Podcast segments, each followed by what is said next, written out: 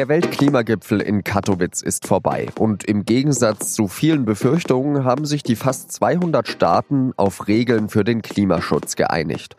Ob wir so das Klima noch retten können, bespreche ich gleich mit dem SZ-Hauptstadtkorrespondenten Michael Bauchmüller. Heute ist Montag, der 17. Dezember. Ich bin Jean-Marie Magro und das ist der SZ-Nachrichten-Podcast auf den Punkt. Im Klimaschutz ist eigentlich jeder Schritt eine Herausforderung. Aber an diesem Samstag sei man gleich tausend Schritte auf einmal gegangen, sagt der Präsident der Klimakonferenz Michael Kurtika. Auf 133 Seiten hat die Staatengemeinschaft vereinbart, wie sie das Pariser Klimaabkommen umsetzen möchte. Viele Verhandler jubeln jetzt, dass es endlich ein Regelwerk gibt. Von 2024 an muss jeder Staat dann genau darlegen, was er für den Klimaschutz machen will und das dann auch an die anderen Staaten berichten. Länder wie China, Indien oder Brasilien können sich dann auch nicht mehr länger rausreden. Bisher blockt ja vor allem China starke Klimaschutzregeln ab. Man sei ja immer noch ein Entwicklungsland, heißt es aus Peking. Die deutsche Bundesumweltministerin Schulze ist zufrieden mit dem Ergebnis. Die Weltgemeinschaft hat jetzt das zweite Mal Ja zu Paris gesagt. Wir haben hier gemeinsam gesagt, dass wir die Ziele ganz genau jetzt wissen und dass wir jetzt auch sagen, wie wir die Ziele erreichen. Das ist ein ganz, ganz wichtiges Signal an die Welt. Die Staaten konnten sich dafür aber nicht auf einen weltweiten Zertifikatehandel einigen. Also, dass man nur so viele Treibhausgase ausstößt, wie man Berechtigungsscheine, sogenannte Zertifikate, dafür gekauft hat. Die beeindruckendste Rede auf der Konferenz hält die 15-jährige Greta Thunberg. Die Schwedin demonstriert schon seit Monaten jeden Freitag vor dem Parlament in Stockholm gegen den Klimawandel. You say you love your children above all else. And yet you're stealing their future in front of their very eyes. Sie spricht in ihrer Rede von den Mächtigen, die für Geld das Klima aufs Spiel setzen. Aber die jungen Menschen, sagt sie, werden sich das nicht länger gefallen lassen. Über die Klimakonferenz von Katowice spreche ich jetzt mit dem Reporter, der für die SZ vor Ort war, unserem Hauptstadtkorrespondenten Michael Bauchmüller. Herr Bauchmüller, die Taz hat heute getitelt Großer Jubel, Weltuntergang jetzt mit klaren Regeln. Würden Sie diese Überschrift teilen? Dass der Weltuntergang jetzt aufgehalten wäre, das können wir nach der Konferenz nicht sagen. Man hat nicht das Gefühl, dass die Klimapolitik bisher viel bewirkt hat. Aber tatsächlich gibt es jetzt Regeln, die, wenn sich die Staaten daran halten, tatsächlich helfen könnten, die Erderwärmung zu bremsen. Man muss immer bedenken, unter welchen Vorzeichen diese Konferenz stattgefunden hat. Wir haben Donald Trump in den USA, wir haben die Wahl von Jair Bolsonaro in Brasilien, also zwei erklärte Gegner dieses äh, multilateralen Ansatzes im Klimaschutz. Es gab also wirklich Grund zu der Befürchtung, dass sich die Staaten nur auf ganz schwache Regeln würden einigen können. Und das ist nicht passiert. Es soll ab 2023 alle fünf Jahre eine Bestandsaufnahme geben. Was hat es denn damit auf sich? Alle Staaten geben sich selber Ziele. Die sagen, wir wollen ähm, über die nächsten fünf Jahre oder zehn Jahre unsere Emissionen um so und so viel Prozent äh, senken. Das Regelwerk sagt jetzt, wie genau sie aufzeigen müssen, was sie tun wollen.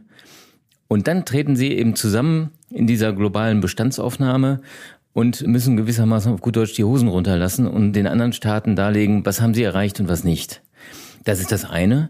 Das andere ist, wir werden weitere Informationen bekommen über die nächsten Jahre. Wie entwickelt sich die Erderwärmung? Wie entwickeln sich die Emissionen? Da werden vermutlich auch alle Staaten mehr leisten müssen, als sie bisher gedacht haben. Und auch das wird man in dieser Bestandsaufnahme besprechen. Also wie können wir die Ziele noch so hochsetzen, dass tatsächlich eine Hoffnung besteht, dass wir die Erderwärmung auf ja, vielleicht sogar 1,5 Grad, aber mindestens 2 Grad begrenzen der Lackmustest wird ja sein, was droht denen, die sich eben nicht an diese Ziele halten. Jetzt heißt es da, es wird eine Art freundliche Erinnerung geben. Was kümmert das jemanden wie Trump, Putin oder eben Bolsonaro? Da muss so eine Art globaler Pranger entstehen. Und daraus muss sich so ein gemeinsamer Druck zum Klimaschutz ergeben. Das ist aber immer das Manko gewesen dieser UN-Prozesse. Es gibt keine Sanktionsmechanismen. Es gibt keine Weltpolizei, die irgendwo anrücken kann, wenn jemand nicht das einhält, was er versprochen hat. Da bleibt wirklich nur dieses zivile Miteinander. Wir geben uns gemeinsame Regeln. Wir versprechen uns, die Regeln einzuhalten und wir versuchen, gemeinsam Lösungen zu finden, wenn das einem Staat nicht gelingt. Wie wird denn vor allem armen Ländern geholfen, die besonders vom Klimawandel betroffen sind? Da gibt es schon jetzt verschiedene Fonds. Natürlich muss man auch arme Länder erstmal dazu bringen, nicht unbedingt die Fehler der Industriestaaten zu wiederholen. Ein Entwicklungsland, das sich entwickeln möchte, braucht dafür Energie.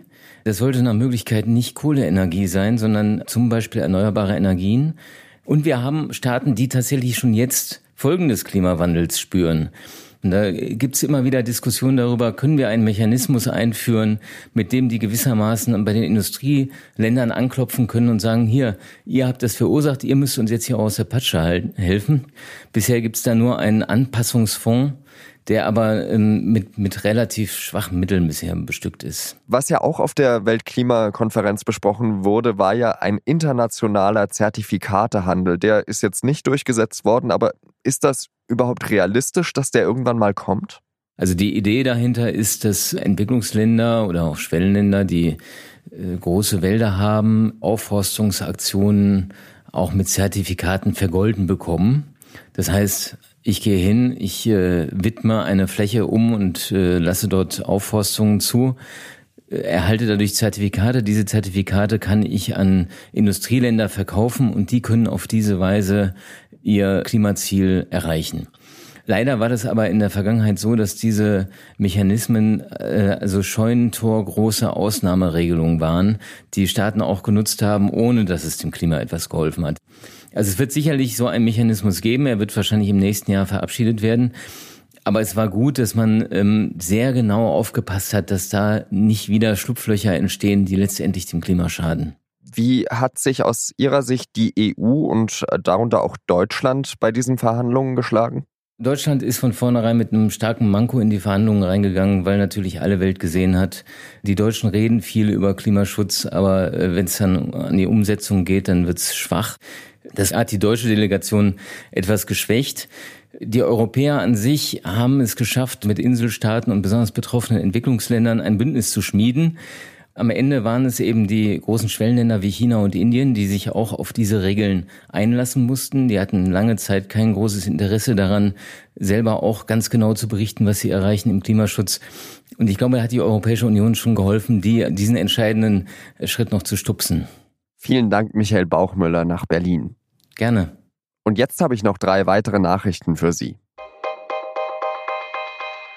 Die SPD will endlich Thilo Sarrazin loswerden. Generalsekretär Lars Klingbeil hat gesagt, die Thesen Sarrazins seien nicht mit den Grundsätzen der SPD vereinbar. Eine Untersuchungskommission in der Partei hat Sarrazins letzte Veröffentlichungen untersucht, darunter auch sein neues Buch. Auf Grundlage eines Berichts dieser Kommission hat die SPD ein Parteiausschlussverfahren gegen Sarrazin eingeleitet. Am Freitag erst hat der Bundestag das gute Kita-Gesetz verabschiedet. Jetzt hat Familienministerin Giffey den Ländern zusätzliche 300 Millionen Euro für die nächsten fünf Jahre zugesagt. Mit dem Geld sollen mehr junge Leute für den Erzieherberuf gewonnen werden. Zum Beispiel soll die Ausbildung zum Erzieher vergütet werden. Bisher werden die zwei Jahre an der Fachschule ja nicht bezahlt. Außerdem sollen mehr Männer den Erzieherberuf ausüben. Gerade liegt ihr Anteil bei nur sechs Prozent. Fünf Polizisten aus Frankfurt am Main sollen in einem Gruppenchat rechtsextreme Inhalte ausgetauscht haben. Sie sind vom Dienst suspendiert worden. Die Staatsanwaltschaft Frankfurt und das LKA ermitteln. Sie prüfen zudem, ob die Polizisten mit einem anonymen Drohfax in Verbindung stehen. Das Fax ist an eine Anwältin gesendet worden, die vor Gericht unter anderem Islamisten und ein Opfer des NSU vertreten hat. In dem Fax haben die anonymen Absender der Juristin gedroht, droht, ihre Tochter zu schlachten. Das war der SZ-Nachrichten-Podcast auf den Punkt. Redaktionsschluss war 16 Uhr. In unserem Podcast und nun zum Sport blicken unsere Redakteure auf ein ereignisreiches Sportjahr 2018 zurück. Wir hatten ja die Olympischen Winterspiele in Südkorea, es gab Dopingfälle und Korruptionsvorwürfe und dann natürlich mein persönliches Highlight, die Fußball-Weltmeisterschaft in Russland. Sie können sich erinnern, wer Weltmeister wurde? Richtig, Frankreich. Ich danke Ihnen fürs Zuhören. Adieu.